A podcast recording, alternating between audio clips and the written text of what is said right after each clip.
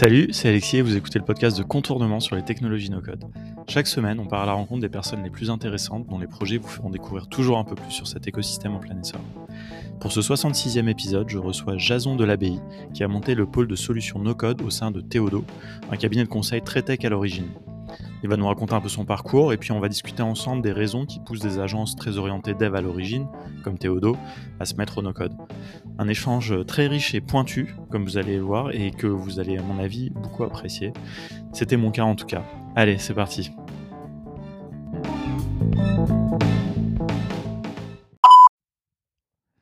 Euh, salut Jason, bienvenue dans le podcast euh, de contournement. Euh, donc tu es le Head of No Code Solutions de Théodo. un titre, avec un titre comme ça, j'étais obligé de t'inviter dans le podcast. Il fallait quand même qu'on en parle. Euh, tu vas nous expliquer ce que ça veut dire. Euh, est-ce que tu l'as en français? Salut Alexis. Bah, D'abord, merci de m'accueillir dans ce podcast. je l'ai en français. Donc, c'est responsable de l'équipe No Code, des, des, solutions No Code à Théodo. Ok, d'accord. Bon, bah, écoute, tu vas nous expliquer plus précisément ce que ça veut dire. Euh, voilà, moi je connaissais pas du tout Théodo, je t'avoue, avant que, bah, avant que tu viennes dans la communauté, enfin qu'on échange. Euh, et j'ai constaté que c'était quand même. Euh, alors, tu as un cabinet de conseil une... Ouais, alors on dit cabinet de conseil et de réalisation, parce qu'en plus de produire éventuellement des slides, on va aussi et surtout faire, du faire de livrer un, produit, un produit numérique pour, pour aider nos clients. Ok, bon, bah, tu vas nous expliquer un peu. Mais du coup, c'est vrai que depuis que, que j'ai vu, bah, j'arrête pas de le voir un peu passer un peu partout. Enfin, l'impression que vous produisez pas mal de choses, que vous documentez euh, ce que vous faites, enfin, qu'il y a pas mal de choses autour de ça. Donc, euh, donc voilà. Donc, du coup, ça m'intéresse d'en savoir plus. Puis, c'est un milieu qui est en train de se structurer. Vous êtes euh, à la base très technique, il y a beaucoup de dev dans ce que vous faites. Enfin, donc, je suis vraiment curieux de voir comment le, no-code est arrivé là-dedans. Bah, du coup, allons-y indirectement. Donc, je te propose de te, te présenter d'abord. Alors, moi, je suis arrivé à Théodo en, donc en 2017. Euh, ça fait donc 4 ans, euh, un peu plus de 4 ans que j'y suis. Donc, j'ai commencé en étant chef de projet euh, dans le numérique, product owner, donc chef de produit, à construire des produits. Et moi, alors j'ai un profil, alors j'ai fait une école de commerce, mais j'ai toujours, je dirais, eu cette frustration de ne pas être assez tech. Et donc, j'étais dans une boîte d'énormes tech. Donc, du jour au lendemain, je me suis pris un peu la, la claque avec des, des gens très très forts dans la tech et ça m'a beaucoup donné envie. Et donc, dans le groupe de non-tech, j'ai essayé au maximum de me rapprocher des tech. Et euh, j'avais un, un passé où j'avais euh, euh, fait des sites un peu WordPress quand je, dans mes assos, etc. J'avais monté un petit site de e-commerce où je vendais des sacs bananes en 2015. j'avais un peu bidouillé, on va dire. Et donc, c'est assez naturellement qu'avec un petit groupe d'amis, on s'est mis à s'intéresser au no-code en 2018. On avait l'impression que c'était le gros truc qui allait exploser. Et donc, on, suivait ça de près. Ça a commencé par du Notion, euh, par regarder un peu ce que faisait Webflow, à suivre sur Twitter. Et puis un jour, euh, un jour, on, a eu une opportunité de le faire euh, pour un client qui avait voulu qu'on lui développe quelque chose en code custom. Donc ça, c'était il, y a un, il y a un an et demi. Il se trouve qu'on l'aurait pu le faire en code sur mesure, ça aurait coûté 150 000 euros, ça lui convenait pas. Et je me suis rendu compte qu'on pouvait faire à peu près 80% de ce qu'il voulait en utilisant Airtable. Donc on a vendu cette mission-là. Donc Théodo, c'est une boîte de service, hein. on, vend des missions. Euh, et, le démarrage du no-code a, vraiment commencé à Théodo, au-delà de la curiosité des quelques-uns qu'on était. Ok. Et est-ce que tu peux expliquer plus précisément, ça c'est un peu une aparté, mais ça, du coup ton, ton, job avant, quand tu dis product owner, quand, comment ça marche? Déjà peut-être que tu peux nous en dire un peu plus sur Théodo. Mhm. Et après vraiment toi ton rôle là-dedans, tu vois un peu dans le fonctionnement, c'était quoi le fonctionnement, j'ai envie de dire un peu d'un projet, d'une mission chez Théodo avant le no-code quoi. Alors avant le no-code et euh, enfin sachant que vous faites pas que ça. Hein, ah non non euh, évidemment évidemment le no-code c'est une toute petite partie de ce que fait Théodo. C'est plutôt même un investissement sur le futur, sur ce que sur 2025, sur 2030 là où on pense que le no-code va être euh, beaucoup plus présent. Mm. mais le métier traditionnel de Théodo en fait c'est il y a des clients qui viennent nous voir avec des problématiques business et nous on y répond en construisant un logiciel une application, une web application. On est spécialisé uniquement dans les technologies web, c'est-à-dire qu'on va pas faire des applications qu'on installe sur son ordinateur, hein, euh, à quelques exceptions près. Et le, métier traditionnel de business developer à Théodo, donc de chef de projet, c'est euh, on va offrir aux clients une, équipe composée de deux ou trois euh, développeurs et d'un chef de projet. Et ce chef de projet, qu'on appelle aussi coach agile parce qu'on utilise les méthodes agiles, mmh de développement. il est chargé d'aider le client à bien faire ses spécifications, on appelle ça des user stories, à les organiser dans un, board et à mettre en place toute la méthodologie qui va permettre de réussir, ces projets-là. D'ailleurs, j'ai vu sur votre site, là, je me baladais un peu dessus ce matin, évidemment, pour, préparer, que, vous parliez même de la méthode agile Théodo. Alors absolument. Euh, alors dans, l'histoire un petit peu des, méthodes agiles, Théodo a, pris a commencé à faire des méthodes agiles en 2013-14. Euh, au début à Paris, euh, on, était, on était les seuls. Enfin, il y avait vraiment très très peu de monde et c'était un gros élément différenciant sur le marché. Mmh. Aujourd'hui, c'est devenu une commodité. Enfin, c'est évident de faire de l'agile partout dans les grands groupes. Pas toujours bien d'ailleurs. Hein, Pas toujours bien parce que c'est comme un peu une religion. Hein. Il, y a ces, il y a ces courants, il y a ces, ces schismes, etc. Et nous, on est parti d'un noyau donc qui s'appelle Scrum Scrum, c'est euh, huit pages qui expliquent euh, des basiques. Euh, je ne vais pas rentrer dans le détail, mais c'est un, petit noyau agile. Et, on l'a adapté et on y a ajouté une forte culture lean. Alors Théodo, mm. on, est, on, est, on a des coachs lean qui nous aident à implémenter le, lean, le lean numérique. Et, et le mélange que ça a fait, bon, c'est notre méthodologie et c'est quelque chose qui est, qui est propre à nous. Ok. Non, mais c'est moi je trouve ça hyper intéressant. Enfin, moi je suis passionné par tout ce qui est agilité et tout ça, donc euh, c'est intéressant de, de, voir aussi que moi je crois à ça, tu vois, qu'il faut se l'approprier et après euh, pouvoir euh, faire sa propre un peu méthodologie. Moi j'ai toujours eu un peu du mal avec les, les intégristes en fait de Scrum ou de n'importe quelle méthodologie, tu vois, parce qu'à un moment tu perds en agilité quoi. Les mecs ils sont plus aucune souplesse, c'est vraiment. Ah ouais, c'est le livre qui parle pour eux. Alors moi j'ai une anecdote sympa là-dessus. Je suis un jour arrivé chez un client que je, je tairais et qui avait euh, qui avait euh, un coach agile extrêmement certifié, un petit peu comme ces générales euh, nord-coréens ont des étoiles. Alors, au moment où je lui ai serré la main pour lui dire bonjour, il m'a dit J'ai vérifié sur scrum.org, tu es bien certifié, on peut se parler.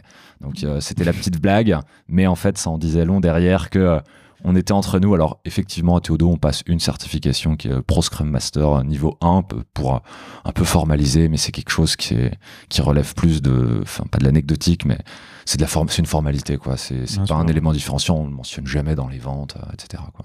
Après, ceci étant dit, euh, Scrum, c'est une super méthode, méthodologie.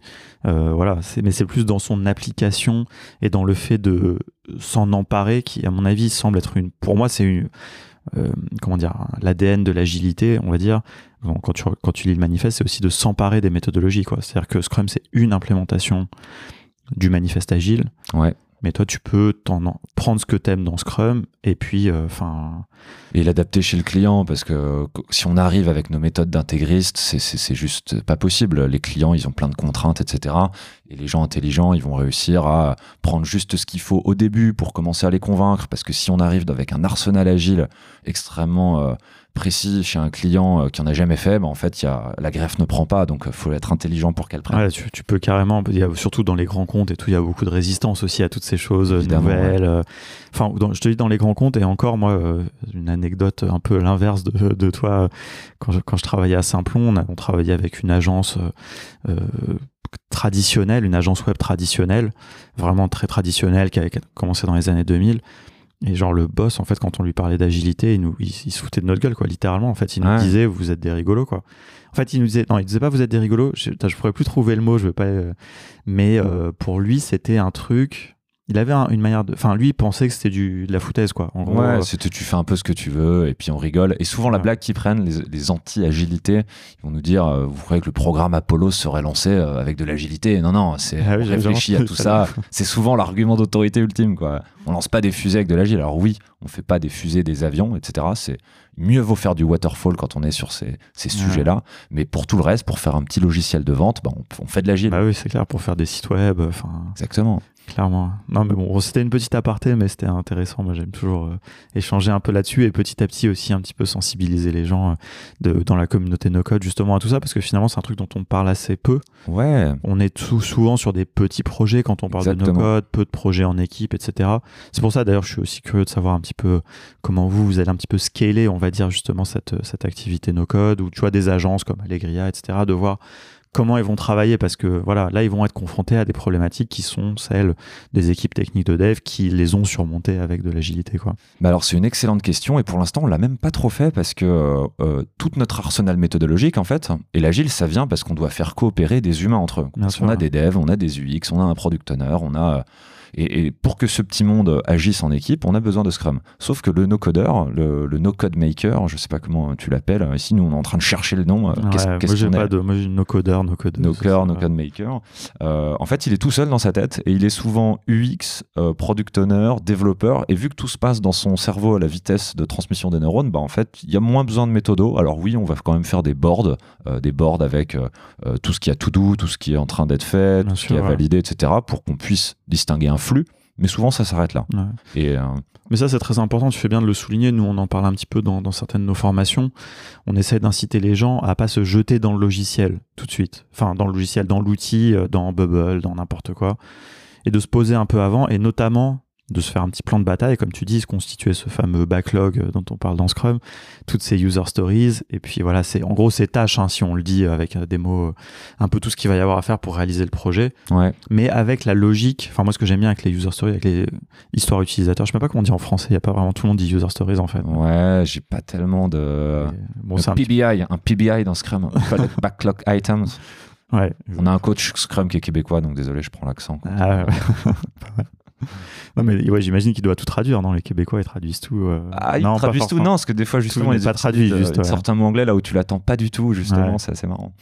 C'est drôle, mais bon, en tout cas, ouais, ça, c'est vraiment important. Et ça, effectivement, je pense que c'est le premier step, en fait, comme tu dis, vers, pour l'instant, il n'y a pas encore beaucoup de collaboration entre, entre nos codeurs.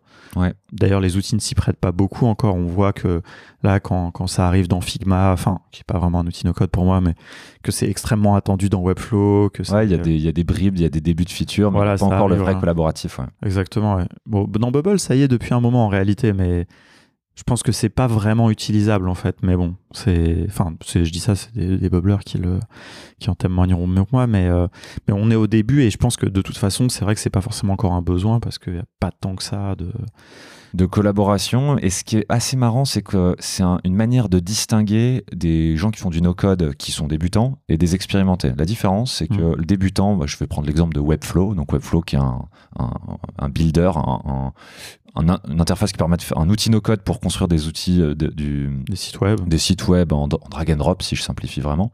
Et euh, le débutant, il va construire un outil qui sera lui le seul à pouvoir, enfin un site qui va être le seul à pouvoir mm. updater à pouvoir mettre à jour, tandis que l'expert, il va avoir un système pour nommer ses classes, pour s'organiser, qui est tel qu'un autre expert pourra reprendre le projet. Et c'est vraiment là qu'il y a une différence. Il y a vraiment un saut entre, entre ces deux niveaux. D'ailleurs, je trouve ça assez passionnant. Vous avez dû suivre là, cette méthodologie là, de FinSuite là, pour euh, Webflow.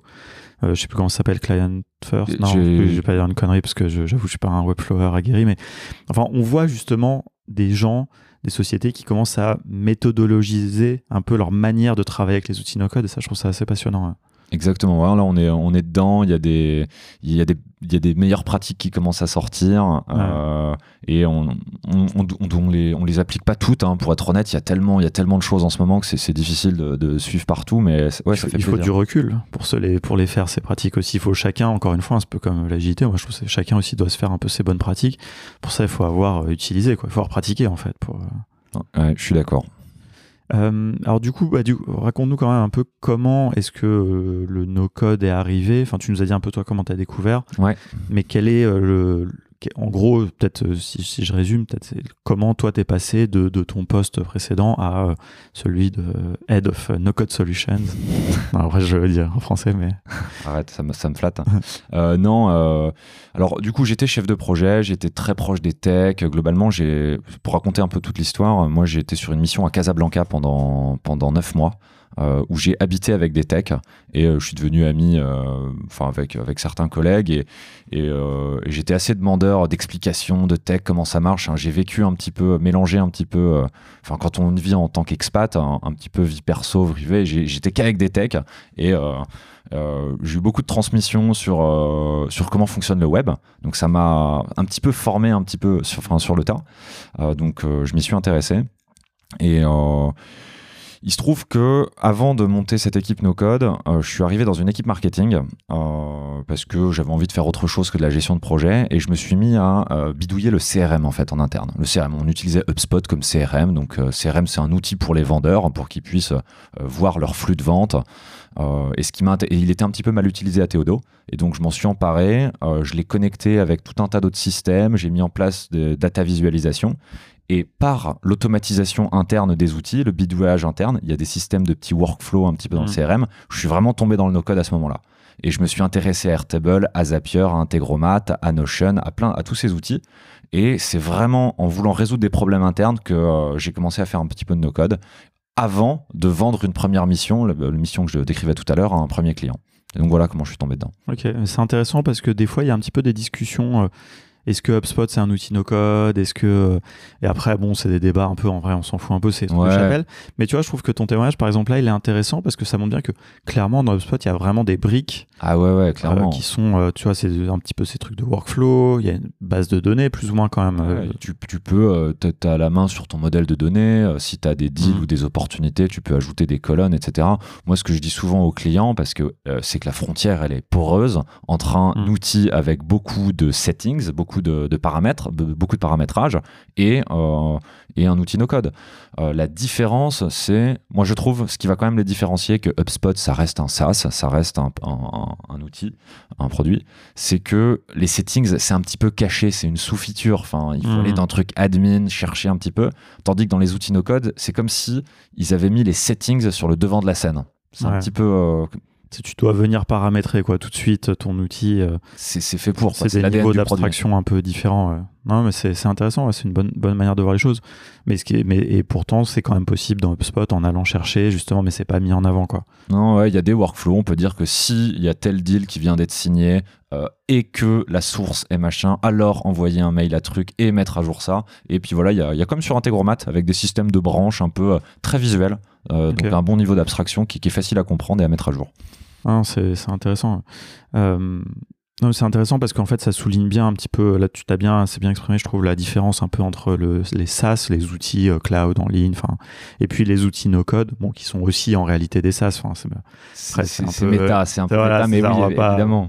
Mais voilà, en fait, c'est dans la philosophie, effectivement. HubSpot, t'arrives, il te propose une manière de l'utiliser. Ouais quand euh, Airtable, bah, tu as l'outil et puis tu l'utilises comme tu veux. Quoi. Ouais, exactement. Une autre manière de voir ça, je trouve, c'est en comparant Microsoft Word à, Notion. Notion. Mhm. Euh, je sais pas comment, comment on dit. Je suis de l'école Notion. École Notion, bon, on va dire Notion. dire ce que tu veux. Mais euh, la manière dont je vois ça, c'est par exemple dans Word, quand on écrit, si je prends juste un traitement de texte, écrire du texte, quand on écrit, on a toute la barre avec les fonctionnalités qui est en haut, on est envahi un petit peu de mhm. fonctionnalités. Donc, euh, et, finalement, on n'a même pas trop envie de les utiliser, il y en a limite trop. Donc ça, c'est pour moi plutôt un, un, outil classique. Tandis que sur Notion, il y a une interface hyper purifiée et on va appeler les fonctionnalités avec une petite barre de slash pour venir enrichir un petit peu le truc. Et donc, euh, euh, dans un cas avec Notion, on va être dans un outil no-code parce qu'on va pouvoir euh, faire énormément de choses sur, sur, sur, ce traitement de texte, alors que dans Word, on sera dans un outil plus classique. C'est intéressant parce que là, je trouve que ce que tu soulignes, c'est pour moi, c'est un peu la révolution des outils no-code. C'est-à-dire que dans Word, dans Notion, tu peux faire 20 fois, 20 000 fois, je sais pas quoi, plus de trucs que dans Word. Ouais. Et pourtant, l'interface est beaucoup plus épurée. Tu vois, pourtant. Mais c'est ça le génie. et c'est ça qui est, qui est incroyable. C'est ça le génie, c'est que les, les, features viennent quand tu as besoin d'elles. Donc en fait, tu commences par faire des bullet points et puis tu dis, mais non, en fait, ça, c'est pas des bullet points, c'est des pages. Et en fait, tu les mets. Et du coup, c'est pas un blocage à la créativité. C'est-à-dire que tu peux d'abord mettre tout le contenu de ton cerveau dedans et ensuite l'organiser en fait comme tu le voulais, alors que dans un outil plus classique, tu es obligé de faire l'effort de conception en amont. Et je trouve que c'est ça qui a, été magique euh, avec des outils comme ça. Ouais, non, c'est clair. Non, mais c'est une vraie révolution de, du X, d'ergonomie, euh, d'interface, euh, vraiment exceptionnel quoi. J'espère qu'on n'entendra pas trop la sirène qui est... Non, mais je pense que ça. Qui, qui, nous perturbe depuis tout à l'heure. Et euh, alors du coup, quel est un peu euh, donc maintenant que est-ce que tu peux nous, nous, parler un petit peu de cette mission que tu disais cette première mission? Je serais curieux de savoir juste de qu'est-ce que vous avez fait pour ce client. Ouais, alors il euh, y, a la vidéo qui est en ligne avec avec le client qui l'explique. C'est une mission ah, pour Cubic Partners. Donc Cubic Partners, c'est un, un, cabinet de conseil en ligne. Donc ils vont dans des entreprises, ils ont des consultants et alors pas pardon pas de conseil de formation. Ils vont former des ils vont former des gens des managers aux méthodologies Lean. Il se trouve que Cubic gérait absolument tout son staffing, donc le staffing de ses consultants, donc comment était euh, utilisé le temps de ses consultants sur un énorme fichier Excel qui était devenu, comme beaucoup d'entreprises, une véritable chimère, euh, qui avait grossi euh, pendant 10 ans, maîtrisé par son CEO d'une main de fer et qui avait plein de fonctionnalités. Excel, hein, juste pour rappel, c'est le meilleur logiciel du monde, c'est 1,3 milliard d'utilisateurs, mm. c'est le top quoi. Enfin, donc souvent dans la communauté no-code, on a un petit peu tendance à regarder de haut, mais enfin, des fois, il faut rappeler qui est le boss, quoi. C'est pas un Excel. Et, euh, mais ça ne lui permettait plus de scaler. Il y avait trop de, passer à l'échelle. Il y avait trop de complexité. Euh, et il est venu nous voir pour construire un, petit, euh, un petit ERP custom, donc pour gérer donc sa facturation, le temps passé par euh, ses employés sur les missions, pour qu'ils puissent y voir clair, faire un petit peu de contrôle de gestion. Et donc ce qu'on a fait, c'est qu'on s'est débarrassé complètement du fichier. On a tout remis dans des bases de données sur Airtable, donc un outil no-code de base de données relationnelle. Donc on a mis tout ce modèle de données dans Airtable. C'était très facile. C'était beaucoup plus simple. Juste le, enfin, le, ce modèle de données, ce passage, tu vois, de, de Excel qui n'est pas une base de données relationnelle, tu vois, comme tu dis, à Airtable. Est-ce que tu dis que ça a été simple euh, Est-ce que vous avez dû travailler avec eux quand même ou vraiment juste le modèle s'y prêtait parfaitement Enfin, parce que tu vois, il peut y avoir des subtilités quand même, peut-être, tu vois, des relations, je sais pas. Enfin. Bah, euh, en fait, ce qui s'est passé, c'est que c'était le tout début. Moi, j'avais une énorme intuition que ça allait être facile je le sentais, mais je savais pas encore et j'avais pas trop d'expérience dans le no-code. Donc en fait, ce qu'on a fait, c'est qu'on s'est posé. Euh, on c'était pendant le confinement. Moi, j'étais en Bretagne. Euh, j'ai jamais vu ce client d'ailleurs pendant un an. C'était très marrant l'histoire. Et en fait, j'ai partagé mon écran Là, je lui ai demandé de me pitcher son business, de m'expliquer comment ça fonctionne. Et au fur et à mesure, en fait, on a co-construit le truc sur Airtable parce que c'est hyper facile, ensemble.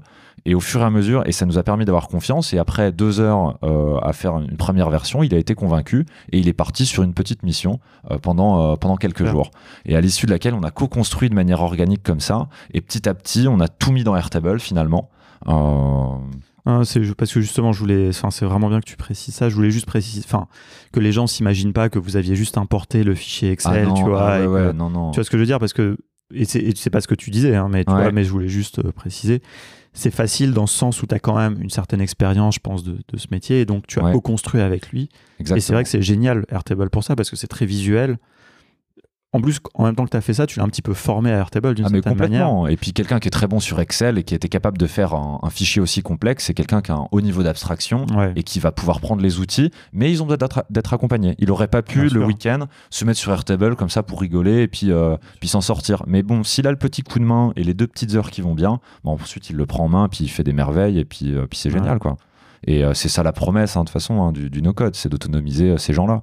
Et, euh, et, donc, on a construit ça, on allait au maximum des capacités d'Airtable, et ensuite, on s'est fait heurter à, un problème de visualisation. C'était que certes, on avait réussi à encoder, entre guillemets, tout le métier dans Airtable. Mmh.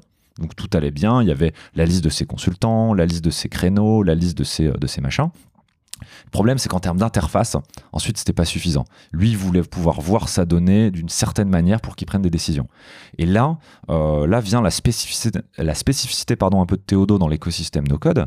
C'est qu'il euh, y a beaucoup d'agences sur le marché qui sont uniquement no-code, et c'est très bien. Et nous, on a la chance d'avoir euh, des développeurs et une agence plus classique. Et donc, ce qu'on a fait, c'est qu'on s'est branché à l'API de Airtable et on a construit une interface React sur mesure. Donc, React, c'est une technologie open source de JavaScript, fait par Facebook euh, et on a pu construire un, petit tableau de pilotage de toute cette donnée, de visualisation de cette donnée, de consommation, en écriture, en lecture, euh, pour, qu'il puisse répondre à son besoin. Et donc nous, on appelle ça un projet hybride, où on a 80% des fonctionnalités qui ont été faites en no-code, et les 20% restants pour son besoin métier en code custom. Ok. Non, c'est super approche. Enfin, je, je l'ai déjà dit dans plein d'épisodes. Moi, je crois beaucoup à ça, tu vois, la collaboration avec des développeurs mais séparé, tu vois. Enfin, parce que tu vois, c'est intéressant d'ailleurs parce que tu n'as pas utilisé l'expression low code. Non, ah, alors non, non, et je, suis assez aligné avec toi. J'ai déjà vu tes prises de position sur euh, no code, low code. Euh, le no code, enfin, je, suis beaucoup plus sur une approche hybride, no code plus dev que low code. Je suis, je suis aligné. Ouais, non, ça c'est vraiment euh, hyper intéressant et surtout quand on a de la capacité vraiment de, de, dev comme vous avez. J'ai plein de questions par rapport à ça. Je, est-ce que, euh, avant de, passer vraiment sur, ce côté collaboration, peut-être creuser encore un petit peu, justement, où est-ce que ça vous a amené ce premier client et euh, un peu l'activité, quelle est l'activité de no code que vous avez structurée, quoi, du coup? Alors, euh, les premiers clients qu'on a eu, donc c'était donc ce, premier client Airtable. Ensuite, moi, je me suis auto-formé sur Webflow. Voilà, je, le week-end, le soir, enfin j'avais trop envie de, savoir faire mon site web. J'ai fait mon petit, j'ai un petit blog hein, sur lequel il n'y a que trois articles, mais bon, il mérite d'exister. Euh, ensuite, j'ai vendu des premières missions Webflow.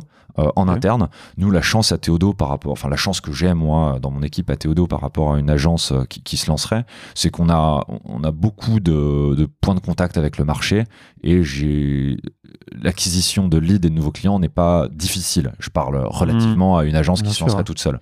Donc en gros, euh, je, je, peux faire un petit peu de, je vais voir dans les projets existants, je regarde un petit peu les besoins et j'ai pu faire quelques petits sites web qui normalement on ne fait pas. Hmm. On a des ingénieurs qui s'intéressent beaucoup moins d'aller faire un petit site web et c'est historiquement pas dans notre offre. Donc moi, ça a un petit peu élargi l'offre de Théodo. Ça t'a euh, permis en fait de raccrocher des, des choses qui, euh, que vous alliez pas adresser sinon quoi. Exactement, qui seraient partis chez des freelances, etc. Et donc voilà, j'ai fait un petit peu de Webflow, j'ai même fait un petit peu de Shopify. Donc je suis parti, moi en fait, je suis parti dans tous les sens. Euh, en no code au début.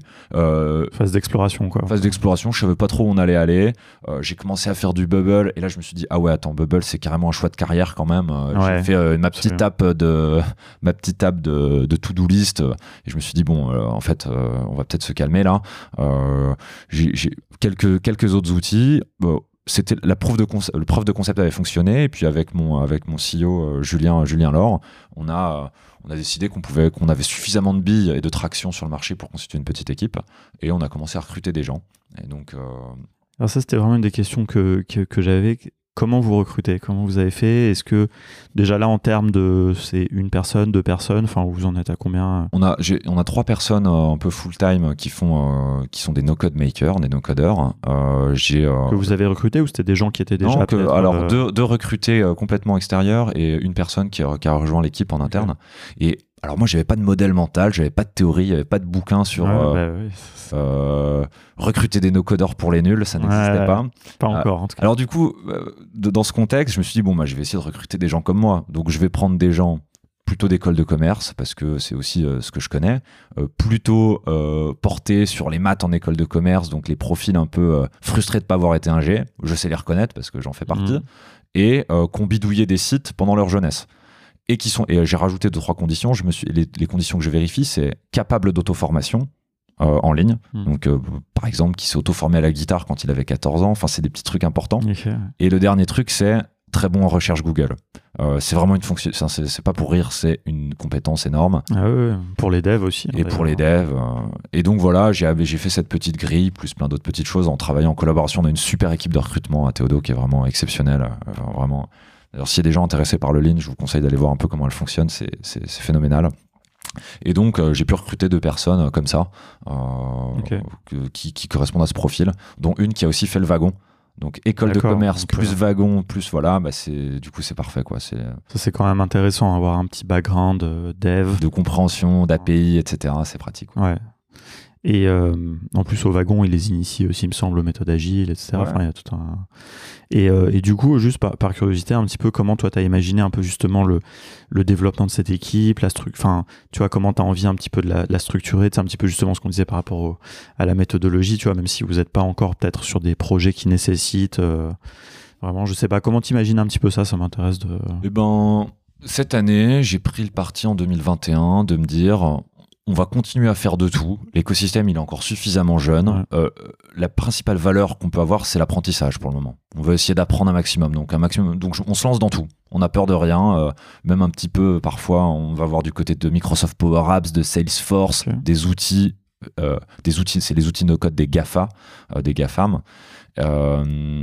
Et ensuite, je pense l'année prochaine seulement, on va commencer un petit peu à verticaliser. Par exemple, ce qu'on s'est rendu compte, c'est que Bubble, c'est pas des gens qu'on peut se cueillir à la sortie d'école, les former en deux semaines et être autonome. En hmm. fait, Bubble, c'est un choix de carrière. Du coup, on va, ça vaut le coup de monter une petite équipe Bubble. Aujourd'hui, on travaille avec un partenaire, euh, Bubble, euh, avec des partenaires, des, des freelances aussi parfois. Est-ce que tu peux les citer ou Non, alors non, Bubble, euh, je peux, je peux pas, je peux pas encore trop les citer parce que c'est aussi un, un, petit peu récent. Mais en tout cas, quand on a une, quand on a une compétence qu'on n'a pas, on va travailler avec des, un écosystème de freelance aussi. Donc, il y a une quinzaine de freelance avec qui on travaille euh, et, d'agences. Et ensuite, on, verra si ça vaut le coup de, recruter pour nous. Bien sûr, c'est normal d'être quand même prudent aussi, de voir. Euh, il y, a, enfin, il y a tellement d'angles par lesquels attaquer cette question de no-code, puisque ça peut un peu tout adresser en réalité, il faut un, petit peu, euh, un, petit peu, choisir. Est-ce que, du coup, sur le, moi, moi, j'aurais l'impression comme ça intuitivement quand même que ce, que ce que vous pourriez quand même pas mal vendre, bon, en dehors des sites web, etc. c'est plus des missions de, bah, un peu comme votre première mission en fait, du Airtable, du Integromat, du Zapier, de, de l'automatisation de process, enfin toute cette partie là. Euh. Ouais, c'est bah, euh, bah, je vais je vais essayer de d'expliciter un peu les offres qu'on a du coup aujourd'hui. Donc euh, on, on, a une offre, une première offre qui est l'offre Bubble, donc web app en Bubble. Et à partir du moment où il y a besoin d'un login, d'un sign-up, d'une interface avec une logique sur mesure pour un utilisateur qui est logué et une charte graphique sur mesure, a priori c'est du Bubble. Est-ce que cette offre-là, d'ailleurs, c'est pas celle qui est peut-être la plus en concurrence avec votre métier traditionnel, on va dire, du développement euh, web? 100%. Non, mais là, c'est directement frontal. Hein. y a, enfin, je veux même dire ce qui se passe, c'est qu'il y a des clients qui viennent, on leur fait une estimation en code sur mesure, euh, ça correspond pas à leur budget, euh, on part sur Bubble. Alors après, c'est pas gratuit, c'est des compromis à faire. Hein. Dans Bubble, on n'est pas propriétaire de, du code qui a été produit. Dans Bubble, il y a des, quand même des limites au scaling, même s'il augmente. Euh, euh, dans Bubble, le SEO c'est un peu moins bien, le responsive c'est un peu moins bien. Voilà, il faut être prêt à faire ses compromis et il faut bien les comprendre. Donc moi c'est souvent une manière de dire comment j'explique mon métier. Moi je suis un explicateur de compromis. C'est tout ce que je suis par rapport au code custom. Ok. Et euh, justement après on va on va revenir un peu sur les sur les autres offres, mais comme tu évoquais ça, moi je pense que finalement c'est complètement en concurrence et en même temps pas du tout puisqu'on est sur des gammes de prix différentes, j'imagine. On est sur des gammes de prix, de qualité de service euh, Mais complètement différentes. Est-ce qu'il y a un truc qui est pas, euh, j'ai l'impression assez assez génial avec votre, euh, bah, du fait d'avoir cette ce métier originel du développement web, c'est d'avoir toute la chaîne, comme tu dis. Bubble, même si elle commence à être de plus en plus loin, il y a quand même une limite au passage à l'échelle que tu peux avoir. Ouais. Vous, vous pouvez avoir la solution tout de suite aussi du développement, enfin tout de suite, au moment venu, ça peut être la même société, qui va proposer aussi le passage en code custom. Exactement. Et possiblement ce, passage qui peut se faire en plusieurs étapes. Peut-être d'abord recoder le front, continuer à utiliser la base de données de, Bubble ou l'inverse. Enfin, ouais, c'est plein de choses. Et mon avis, je pense que c'est ce, va... c'est ce vers quoi on va tendre euh, quand on aura un petit peu plus de, recul. Mais en tout cas, c'est quelque chose qui plaît à nos clients. quand nos commerciaux sont capables de dire, bah, écoutez, on vous propose du code custom ici. Ah, vous voulez pas? Ok, on a peut-être du no-code ici euh, avec Bubble. Ah, c'est encore trop cher. Ah, bon, on va vous faire du Airtable Stacker. Euh, ça, en deux jours, on a quelque chose. Et, d'avoir toute cette gamme de prix même si au final, enfin, le client, il sent qu'il y a un accompagnement sur, sur toute la gamme, quoi. C'est, et c'est agréable, quoi. Ah, j'imagine. Ok, et alors du coup, alors les plus, donc ça c'est première, euh, ouais, c'est web app, euh, les web, apps sur mesure. Euh, ensuite, on aura, tu disais, du site vitrine internet, du Webflow plus plus, que j'appelle plus plus parce que Webflow, donc tu as ton site vitrine, tu peux rajouter un petit module de CRM, un petit module Calendly pour réserver quelque chose, des petits graphes qui se mettent à jour avec Grid. voilà, on va, on, va, on va le pimper, quoi, comme on pimperait mhm. un peu sa 205 GTI. quoi. Est-ce que ça, c'est quelque chose que vous faites en plus côté dev custom? Alors, on le fait pas côté Dev Custom, c'est les gens de mon équipe qui le font. Euh, c'est-à-dire que nous, on est spécialisé, donc comme on fait pas de bubble en interne vraiment, nous, on s'est spécialisé dans toute cette gamme de petits trucs de customisation. Et en fait, on va brancher le CRM et on va euh, faire tout ce qui vient autour. Et juste un site euh, Webflow sec, avec juste besoin de ça, on va plutôt même pas le prendre et plutôt le donner à nos freelances parce que c'est euh, moins intéressant. Et moi, je dois nourrir aussi intellectuellement les gens dans mon équipe et c'est moins intéressant de faire juste du Webflow que de faire du Webflow plus de le pimper avec plein de petits trucs autour. Hmm. non, c'est intéressant parce que c'est un peu le même. Tu sais, on arrive au truc. Les développeurs web euh, front, ça les intéresse pas de faire des sites web et tu vois en fait même toi finalement quand on fait un peu la cascade tu vois même finalement juste faire un site maintenant ah ouais t'as envie plus quoi il, en faut mais en même temps, c'est là où il y a tellement de concurrence. Et puis, surtout, si on est un peu honnête, enfin, je pense que tu partageras ça. En fait, on a plus envie de dire au bout d'un moment aux gens, faites-le vous-même, votre site, quoi. Ouais. ça dépend du contexte, hein, Mais oui, t'as raison. Mais ce, petit site que tu pourrais faire qui t'intéresse pas trop, à mon avis, c'est parce que il pourrait être mieux fait par le client directement, justement, avec tous ces outils. Ou par quelqu'un qui s'est spécialisé là-dedans. Ou alors. On a des freelances euh, exceptionnels en Webflow qui délivrent une vitesse et qui, ont, qui sont capables de faire l'UX design et l'intégration dans le même cerveau. Et ça, c'est une compétence rarissimes quand elles sont bien faites des deux côtés. Oui, non, c'est clair. Oui. non, quand je dis quand les gens font eux-mêmes, en fait, je suis parti vraiment peut-être trop bas parce que j'étais plus dans cette logique d'utiliser des templates, etc. Alors qu'il y a un truc au milieu quand même où il y a des entreprises qui veulent quand même quelque chose d'un peu sur mesure. Mais en fait, finalement, ce côté sur mesure, c'est finalement c'est plutôt le design que la technique. Oui, alors ouais, complètement. C'est le, bottleneck en fait de tout ça, c'est les designers au final. Et c'est pour ça que Webflow, c'est un gain de pouvoir pour les designers au final. Hein. Parce que moi, c'est eux qui viennent me voir. Alors comment on fait Webflow Ah ouais, tu crois que c'est possible et tout Bah oui. Euh. et en fait, ils commencent à comprendre. Ils voient que c'est très inspiré de Figma, même dans la structure sur comment c'est fait. Et généralement, quand ils arrivent à mettre le, ce qu'il faut de logique de dev, euh, parce qu'il faut quand même un peu penser pour un dev. Hein, pour Hein. C'est des boîtes dans des boîtes dans des boîtes, c'est du HTML. dev, ouais, ouais, c'est clair. Et donc, euh, donc voilà, vous, vous, avez, vous avez des designers en interne? On a des designers dans. Alors, Théodo, ça appartient à un groupe qui s'appelle M33. M33, c'est 7 startups. Théodo, c'est uniquement le web. On a d'autres, euh, et on a d'autres startups. Il y en a une qui s'appelle BAM, notamment, euh, qui fait du mobile. Et historiquement, ils avaient plus besoin de, design. Hmm. Et il y a plus de designers, donc on est en collaboration avec. D'accord. Mais. Quelques-uns, quoi. Mais euh, c'est un axe de progression pour nous en interne. Non, mais c'est un vrai sujet, c'est assez difficile, tu vois. Moi, enfin, j'ai monté une agence web, mais c'est difficile de trouver le moment où tu recrutes en interne un designer parce que c'est pas forcément. Euh, enfin, nous, on a toujours collaboré avec des freelances jusqu'à ce qu'on soit quand même euh, presque une vingtaine. bon, c'est bien quand même d'avoir quelqu'un, mais sinon, on n'avait pas quelqu'un qu'on pouvait alimenter aussi tout le temps parce que le plus qui prenait de temps, c'est quand même le dev. Ouais, l'implémentation, l'intégration. Ben, donc non, ouais, on n'en a pas. Donc s'il y a vraiment des gros besoins de design, pareil, ça part plutôt sur des freelances. Mais par contre, euh, dans les recrutements que je fais, euh, j'essaye de vérifier quelqu'un capable d'un best effort. Alors moi, je suis pas designer, mais je suis capable d'aller prendre un template et euh, et euh, j'ai un minimum de niveau esthétique pour faire un truc un peu ok quoi.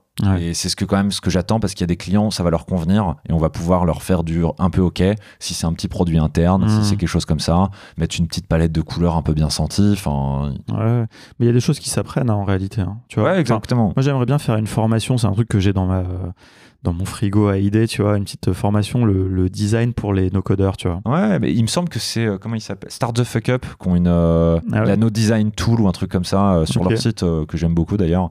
Ils ont toute une petite série de petits outils où comment choisir ta palette de couleurs, comment faire comme ça, une espèce de trousse, trousse à outils du je suis pas designer, mais je me fais passer pour un designer, quoi.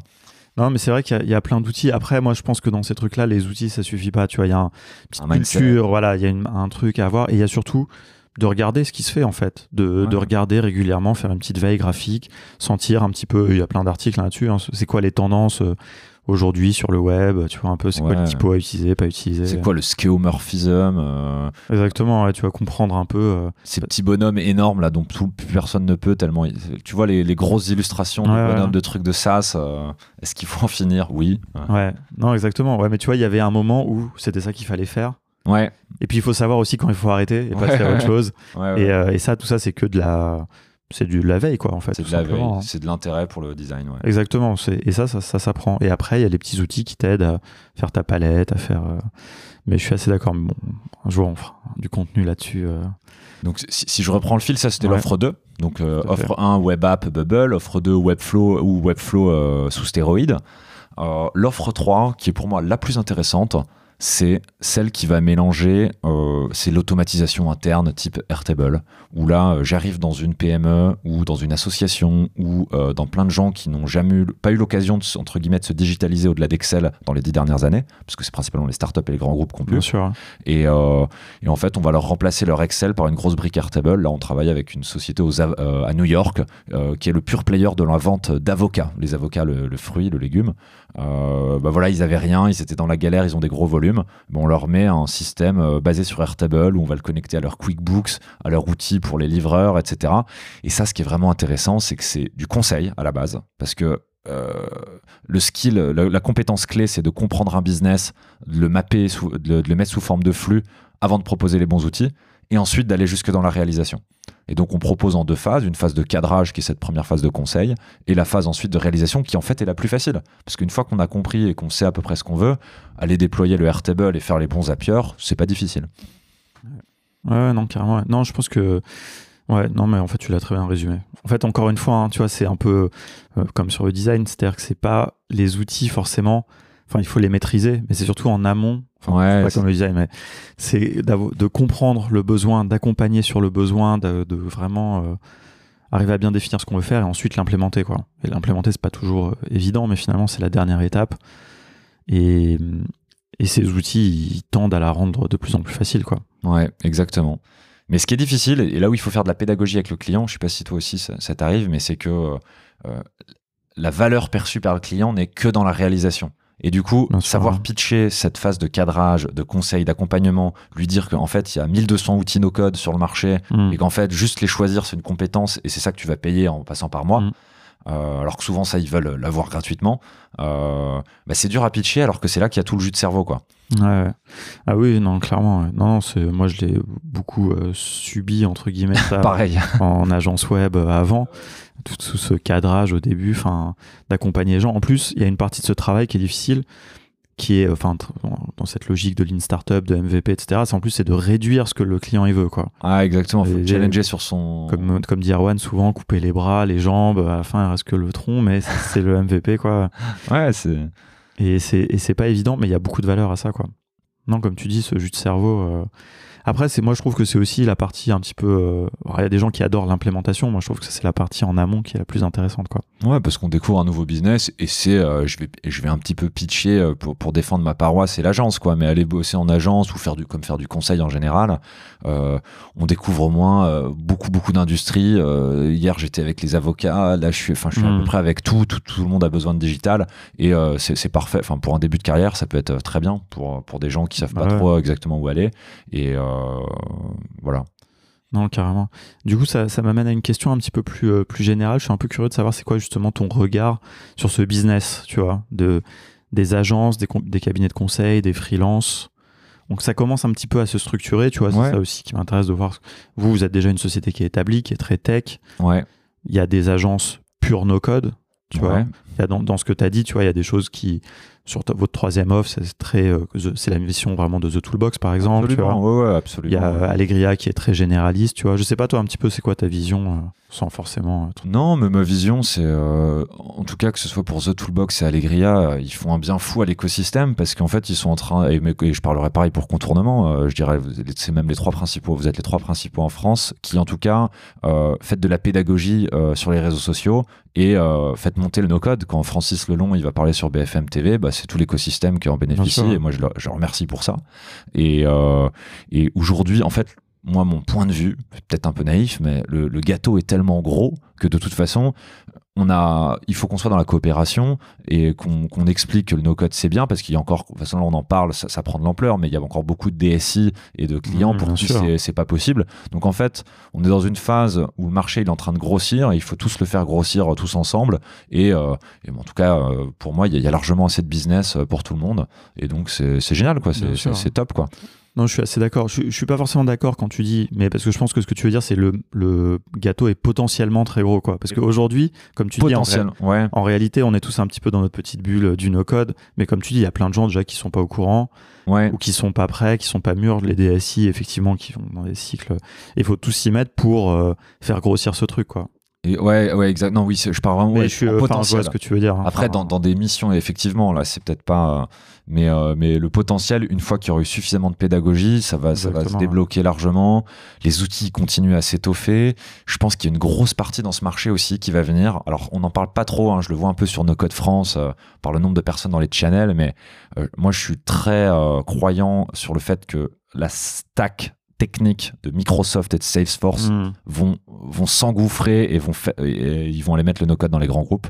Et je le vois sur nos clients qui sont grands groupes aujourd'hui à Théodo, euh, des boîtes du CAC 40.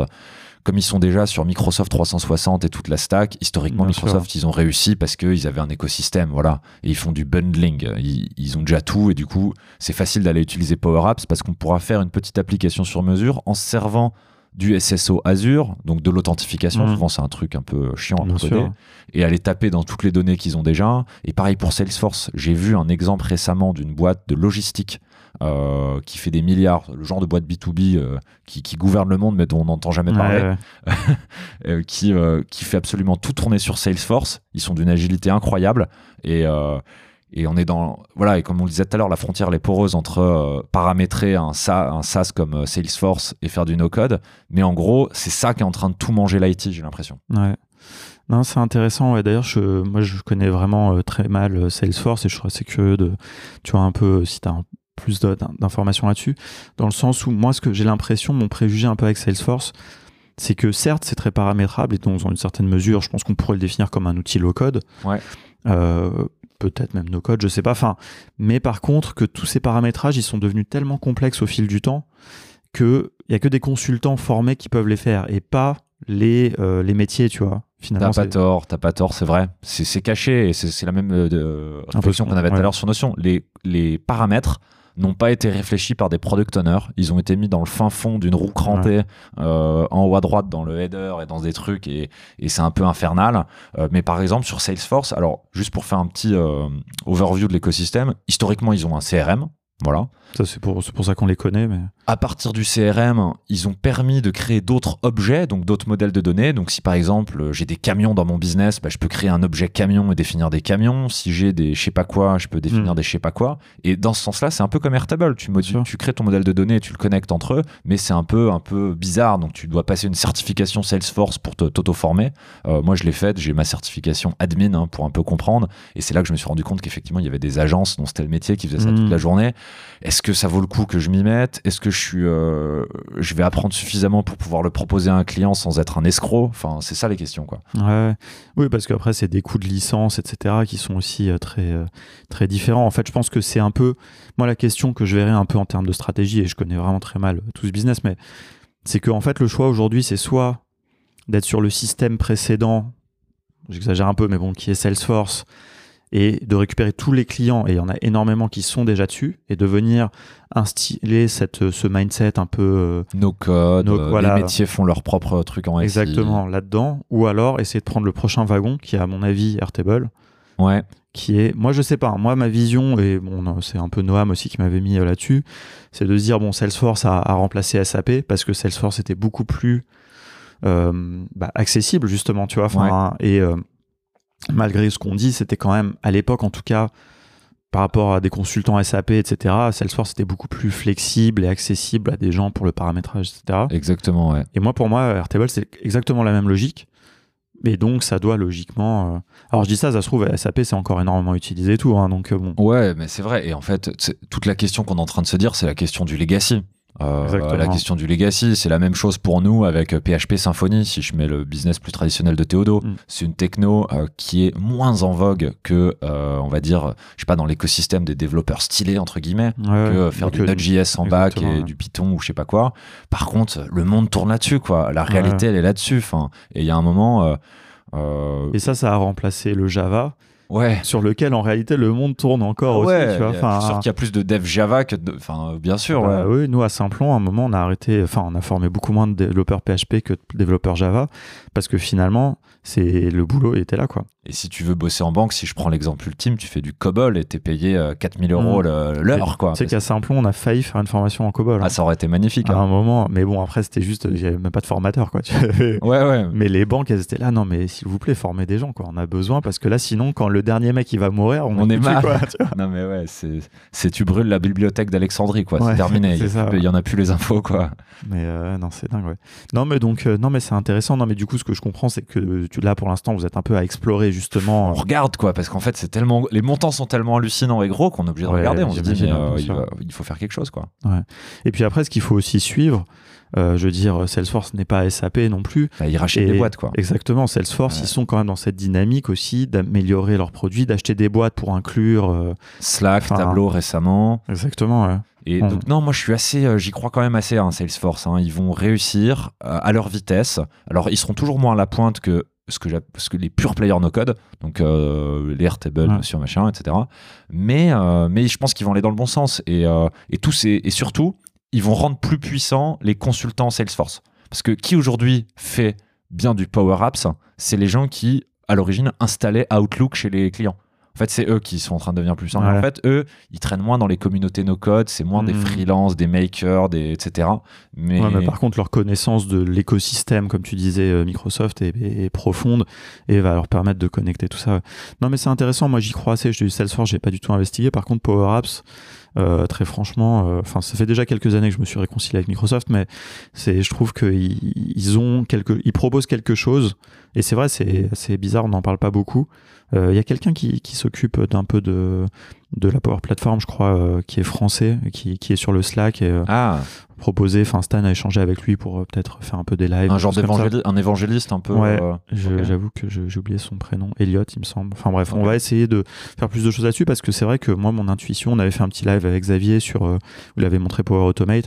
Enfin, si tu regardes Power Automate, c'est un peu moins sexy que, que Zapier, mais quand même, c'est littéralement la même chose, quoi. Ouais, bah c'est c'est Zapier avec euh, design fait par Bill Gates, quoi. Donc euh, un, peu, un peu moche, quoi. La petite touche de moche qu'il faut pour que ce soit du Microsoft. Ouais, ouais, mais tu vois, peut-être que cette petite touche de moche, elle, Ah bah elle est rassurante. elle est rassurante pour les DSI, pour les, et pour Ouais, les users, etc. Donc, euh, Non mais ça. Moi, je, je crois pas mal à ça aussi, ouais. Et Microsoft, euh, enfin on le sait, ils sont hyper innovants. Enfin ils ont racheté, ils ont racheté GitHub, euh, ils Bien ont euh, ils ont investi beaucoup dans, je sais pas si t'as suivi, mais euh, GPT-3, euh, l'intelligence artificielle d'OpenAI qu'ils ont mis dans leur. Alors pour ceux qui ne voient pas, c'est en gros, je parle en anglais, je donne des instructions en anglais et il y a du code qui se crée tout seul. C'est Ouais. le, c'est ce qui va mettre à la poubelle le no-code limite. Enfin c'est, je, je parle dans un truc, oh j'aimerais une application qui fait ça, ça, ça, puis voilà, elle est codée. Et ça ils l'ont mis dans Power App, dans la Power Platform. Euh, donc en gros, si tu as besoin de faire un peu une formule un peu complexe, euh, tu peux tout simplement la dicter en, en bon anglais et euh, il va te la sortir. Donc ils, ils ont fait la jonction no-code intelligence artificielle que je trouve intéressante. On est qu'aux prémices. Ouais, ouais. Mais est- c'est intéressant, tôt quoi. Ça, mais oui. Non, mais ils ont, ils ont des moyens colossaux. Enfin. Et, et ils sont déjà implantés partout. Enfin, Ah c'est ouais, ouais. c'est ça qui est. euh, Et, et même les, les prix, je me souviens quand on avait fait le live avec Xavier, enfin, on était tous surpris de. Ça, ça coûte rien en fait, de quasiment de. Quand tu as accès à Office 360. ah non, non, etc. ouais, c'est comme Teams, quoi. Teams, bah, ils ont roulé sur Slack là ces deux, trois dernières années Ouais. parce qu'en fait, c'est gratos dans l'écosystème. Exactement, ouais. Et ça s'imbrique bien, et ça. Enfin.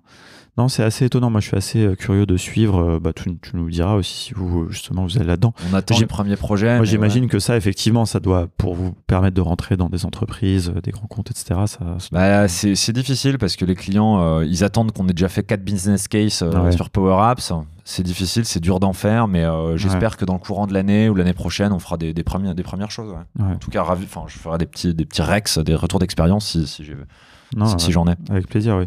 Oui, sachant que c'est vrai que du coup, chez Théodo, vous n'êtes pas forcément euh, sur ces technos-là. Enfin, vous faites pas de, je sais pas, d'installation. de- Ah non, de- non, non, de, de historiquement, nous, déploiement on fait de Office, donc euh, mesure vous absolue. pouvez pas rentrer là-dedans euh, par là, quoi. Ou- alors on rentrerait, mais du coup, faudrait peut-être faudrait relancer une boîte dans le groupe et c'est juste d'autres ambitions, quoi. Ouais, ouais, Sans, oui, euh, ouais, ouais. Est-ce que j'ai envie de aujourd'hui de lancer une boîte qui gère 80 développeurs Salesforce? Bonne question. Euh, c'est juste un choix de carrière, quoi. Ouais, non, c'est clair. Ouais. Et, et du coup, d'ailleurs, j'ai l'impression que, alors c'est une, une petite aparté, mais qui a un lien aussi avec le no-code, c'est que j'ai l'impression qu'il y a quand même aussi un certain euh, intérêt pour l'open source chez Théodo. Ah ouais, bah carrément. Enfin, les devs, il n'y a pas de, pas de sujet, c'est l'open source. euh, Et parce que j'ai remarqué que toi, du coup, tu, tu t'en parlais un petit peu des fois dans des lives sur les outils no-code, un peu euh, qui. Bon, on est aux prémices aussi hein, de ça. On est aux prémices, mais moi, euh, parce que si on se projette un peu dans le monde qui est en train de se passer, imaginons il y a deux trois techno no code qui deviennent encore meilleurs et encore meilleurs et c'est génial. Au final, ok, elles vont euh, empower le citizen developer dans le monde entier, mais au final, elles vont agréger entre guillemets tous les, euh, toute la valeur, un peu comme l'ont fait les Gafa.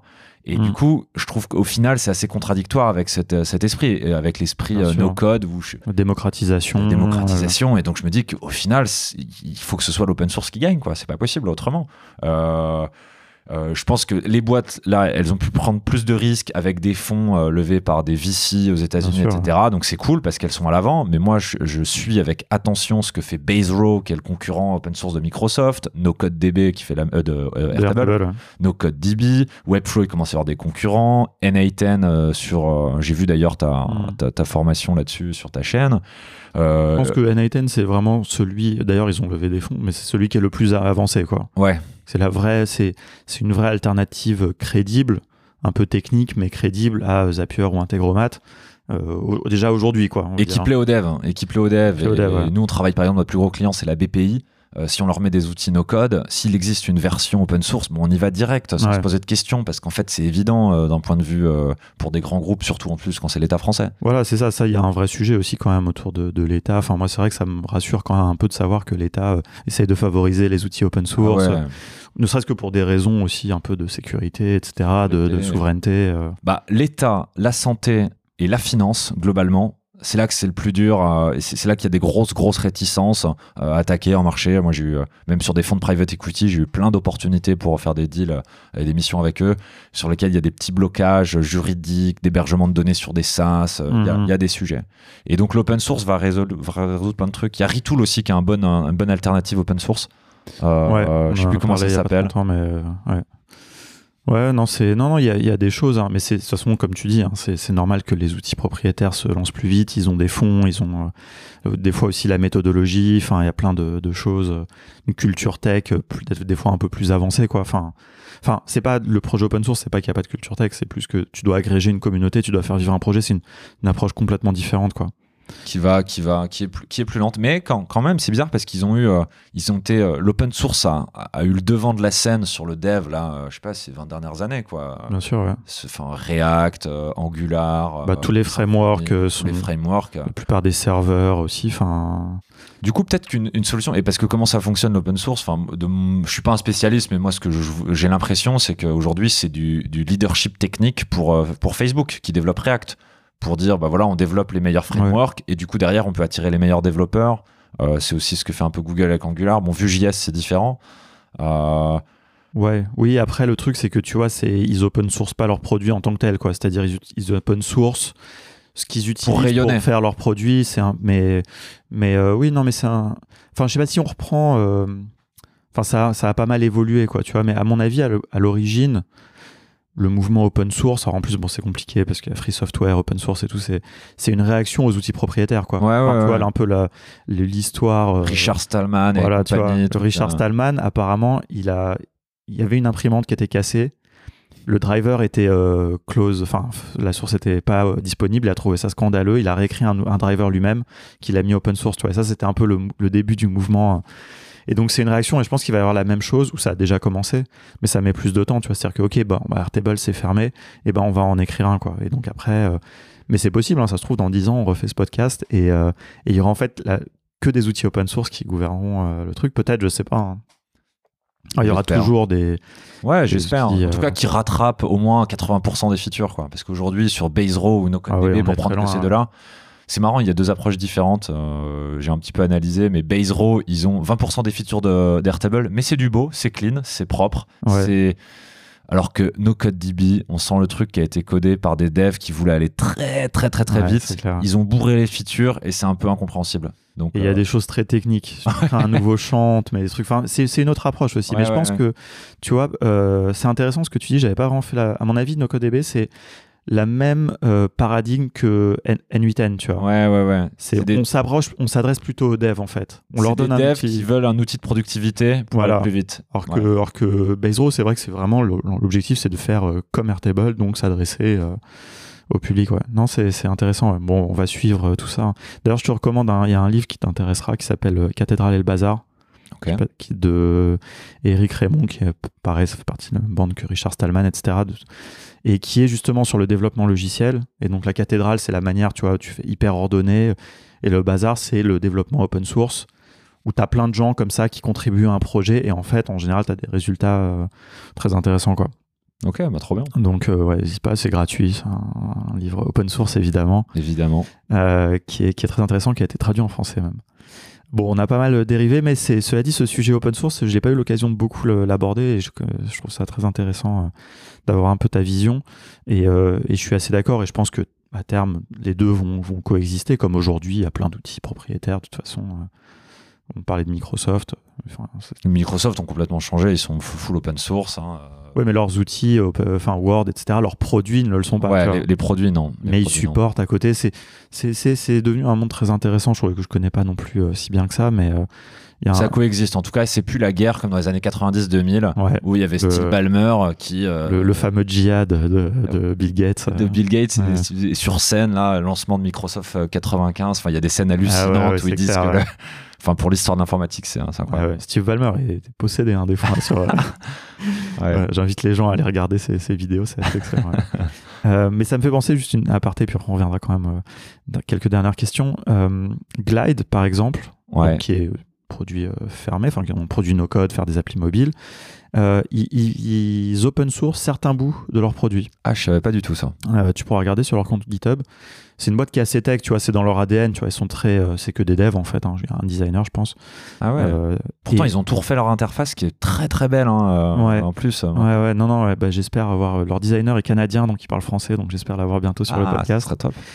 Mais ouais, ils ont publié notamment leur, bah, leur outil, c'est intéressant d'ailleurs, ça rejoint un peu euh, le, le- leur abstraction visuelle, là, tu sais, qui- le, les glide euh, data, là. Enfin, Ouais, ouais le- leur copycat d'Airtable, j'ai l'impression qu'ils essaient de se débarrasser de Google Sheet d'ailleurs. Voilà, exactement. Et bah ça, c'est open source, par exemple. ok. Tu peux l'utiliser dans tes projets. euh, Je trouve ça intéressant, tu vois. Donc ça, c'est la première boîte comme ça que j'ai vue. Et je serais pas étonné que, et je, je dis ça par rapport à ce que tu disais pour React. Enfin, Ouais. tu vois, je serais pas étonné que Webflow un jour, tu vois, publie quelque chose, tu vois. Pas tous leurs produits évidemment, mais tu vois Ouais. quelque chose qui, dont ils se servent, tu vois. Parce qu'au final, en fait, euh, ouais, cette brique-là de, euh, de back-end, de, de base de données qu'a fait Glide, c'est un truc que beaucoup de boîtes sont en train d'essayer de reproduire et en train de recoder dans leur coin. Bien sûr. Et si ça peut leur permettre d'avoir. Parce que c'est une influence aussi, l'open source. C'est une influence, c'est une ouais. marque. Si on reprend le truc de Glide, ça se sait, ça se. Voilà, c'est Ouais. une sorte de marketing aussi déguisé. hein, euh. Bien sûr. ouais. Non, il y a des enjeux aussi très importants derrière. hein. Enfin, c'est pas anodin d'utiliser euh, Angular ou React hein, réalité dans, ton dans ton produit, même si c'est open source. Euh, Il y y avait eu il y a quelques années un grand euh, quand euh, Facebook avait changé la licence de React. Ils avaient mis une clause en fait hyper bizarre qui était pas du tout dans l'esprit. Pas du tout dans l'esprit et d'un coup tous les gens ils se sont dit ah bon ah ouais parce que bon y a- les gens aussi avaient mal compris tu vois il y avait un espèce de bad buzz Ouais, les gens ouais. étaient là ah ouais Puis c'est en Facebook, donc forcément. euh, Exactement, par tout défaut, est négatif. Ouais, ouais. Mais tu sais, genre les gens ils étaient ah ouais, on a toutes les applis React en fait, euh, bah du coup elles appartiennent à Facebook, tu vois. Enfin, ça fait tout un truc. ah. Et en fait, à la fin, ils ont changé, il me semble, si je dis pas de bêtises, ils sont passés sur la licence MIT, qui est la licence la plus euh, open. euh, ou voilà, tu vois, ils ont pas. Mais il y a des choses comme ça, tu vois. C'est ce, ce- ce- je dis ça par rapport à ce que tu dis sur influence, c'est vrai, hein, c'est un vrai. euh, Et c'est encore plus vrai, je trouve, pour les frameworks de design. Hmm. Tu sais, par exemple. euh, Material design de Google, ce genre de Exactement. choses. tu vois, tu, tu, tu l'utilises, tu fais rentrer un peu le monde aussi, tu vois, dans. Ouais, euh, c'est- le fameux bouton plus en bas à droite de Google que tu as partout, en fait. Ah, C'est incroyable, à la base ça vient vraiment d'eux, maintenant c'est devenu un standard en fait. Et je crois qu'il y a Shopify qui a open sourcé son design system aussi. Si vraiment tu veux Ouais. faire ton petit ça, c'est que tu as besoin de trucs basiques avec ton panel d'admin, tes boutons, tes machins. Boum, tu prends le truc de Shopify, euh, t'as pas de designer, tu te lances. euh, au moins, tu as une Ouais. structure, quoi. C'est toujours, toujours mieux que de rien Ah. avoir. Ah non, c'est intéressant, ça je savais pas, il faudrait que je regarde. Il a un nom en plus, je sais plus. C'est celui qui est le plus marketé dans les, dans les grands trucs, dans les, dans les outils Ok, comme ça. d'accord. Bah, écoute, je regarderai. Non, mais c'est intéressant de, de voir euh, un petit peu tout ça. Euh, bah, écoute, oui, si, alors le dernier point sur lequel je voulais revenir, on arrive déjà à une heure, mais on va quand même prendre 5 minutes pour. C'était plus sur le côté, euh, justement, euh, la collaboration un petit peu avec les développeurs. Tu vois, Ouais. ce, ce- on l'a- on évoqué un petit peu. Est-ce que, par exemple, euh, déjà, est-ce que comment les développeurs réagissent un petit peu par rapport au no-code? Tu vois, ce côté, vous êtes une boîte quand même très tech Ouais. à la base. Comment est-ce qu'ils réagissent? Est-ce qu'il y en a qui te disent Ah ouais, vous allez nous prendre votre boulot? Est-ce qu'au contraire, ils sont curieux? Est-ce qu'ils ont envie de, venir justement se brancher sur Airtable Tu vois? Alors, euh, euh, ça se passe très bien, déjà. Ça se passe très bien. Alors, comment j'ai fait moi en interne? Donc, euh, je me suis. Ce que j'ai d'abord fait, c'est que j'ai fait une petite. On a l'occasion de faire des prises de parole le vendredi midi où tous les, on peut parler n'importe quel sujet, faire une petite formation, faire n'importe quoi. Et donc, moi, j'ai parlé no code dès le début que je me suis lancé où euh, je présentais juste les outils, juste pour créer de l'awareness, euh, qu'est-ce que c'est, etc. Et en fait, euh, ils sont très intelligents et donc ils ont vu directement les possibilités. Euh, et, et ce qui m'a permis, par exemple, je vais prendre un exemple, je vais illustrer ça avec un projet. On, travaille pour Urgo. Euh, on fait une petite app, une, une, une application mobile Urgo, c'est les, Les pansements, hein, pour que les infirmières, elles puissent euh, suivre les plaies d'un patient. Donc par exemple, euh, Alexis, tu t'es vraiment euh, pris le bras dans une moissonneuse batteuse, tu as une sale cicatrice, euh, l'infirmière elle va la prendre, mais sauf qu'il y a plein d'infirmières qui vont venir. Et donc c'est pour qu'elles puissent collaborer sur dire ah bah moi je lui ai mis de l'huile de truc, je lui ai mis tel machin et je prends des photos et j'ai l'évolution du truc et, et etc. Et en fait donc il y a plein de features dans ce truc-là, c'est du médical, etc. Et en fait le client nous a dit Bon, en fait, ce qu'il faudrait vraiment, c'est un petit blog interne euh, sur l'application pour que les infirmiers, infirmières, elles puissent scroller et, lire aussi du contenu, spécifiquement sur le domaine de la cicatrice. Ok, euh, sauf que euh, ils s'étaient pas dans la roadmap. Et donc là, ils ont réfléchi. Et comme j'avais fait les formations un peu no-code, ils se sont mais attends, mais ça, on pourrait donner ça à l'équipe no-code. Et l'équipe no-code arrive.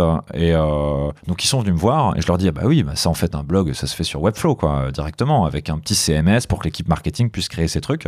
Et donc, ce que j'ai fait, c'est que non seulement les devs, ils avaient pas envie de le faire, ce truc, parce Mhm. qu'un blog, bah, techniquement, c'est un peu chiant, quoi. Enfin, Ouais, euh, déjà fait 12 il 000. a déjà fait enfin, 12 000, voilà. En plus de ça, le client, il avait pas envie de prendre du temps de dev pour retarder sa roadmap avec les autres features.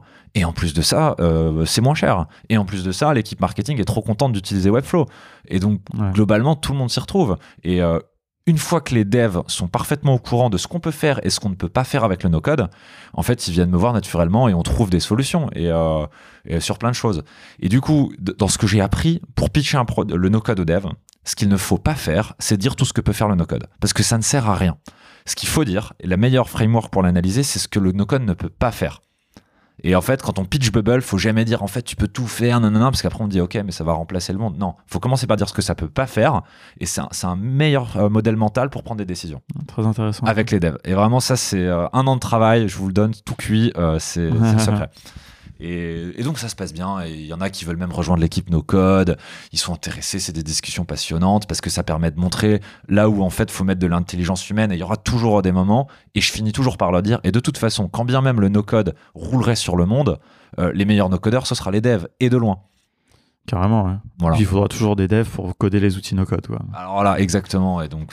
Et, euh, mais à mon avis, ouais, de toute façon, on est bien loin de, de ce truc-là. Mais c'est vrai que tu vois, c'est.